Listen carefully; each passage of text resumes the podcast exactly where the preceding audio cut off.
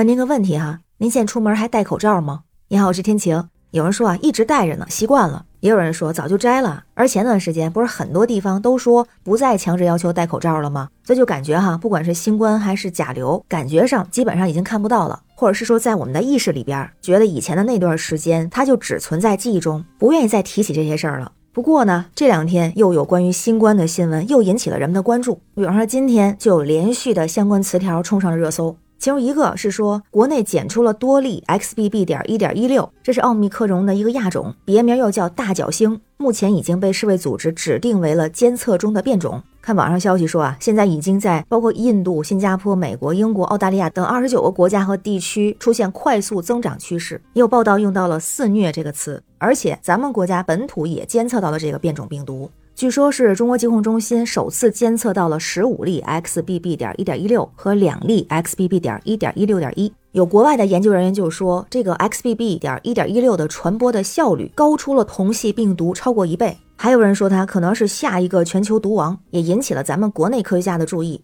据说这个毒株的感染者呢，会出现一种新的症状，就是结膜炎，就是以前咱们说的红眼病，特征就是眼红、有沙粒感，并且还有瘙痒的症状。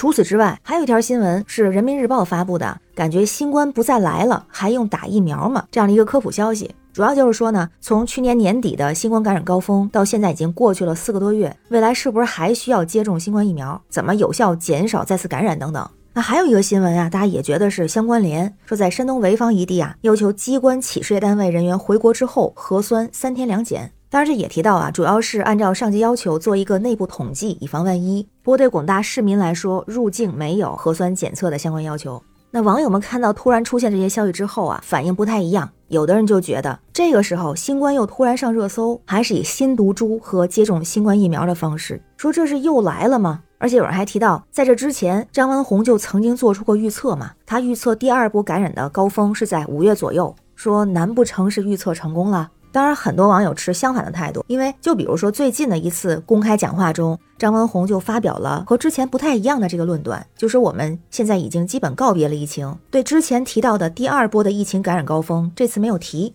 印象里头呢，之前是说会在五月到六月之间啊，感染者比例将为百分之二十五到百分之五十，症状会缓解。而且病毒毒性是越来越小，已经成了一种短期内不太可能逆转的趋势。当然，我们都希望记忆不要再回来，没有人想再去体验之前那样的感觉，不想再经历了。那同时呢，大家也有一些不同的声音和猜测。有人就说啊，这去人多的地方还是得戴口罩，这样比较保险。有人说这是要开始囤眼药水了吗？是之前打的疫苗快到期限了吗？是因为最近人口流动比较大，需要控制一下了吗？大家各种猜测啊。那也有网友啊，就直接晒出了自己的一个检查单，说哦，怪不得我前两天刚刚检查出来结膜炎，开好了药，现在就看到了这个热搜啊，就感觉啊，先抛开病毒不说，这个季节还真是容易过敏，容易得结膜炎，比如像一些眼睛发红啊、干涩、眼睛痒、疼痛、异物感、怕光、分泌物多、流眼泪等等。有网友分享了，就是怎么去预防，比方说不要用手揉眼睛啊，去佩戴护目镜啊。易过敏的人群呢，远离过敏源，还有充分的休息，加强营养，注意眼睛卫生。看到这些消息之后啊，和很多朋友反应其实是一样的，觉得这么几点吧。首先最重要的平常心，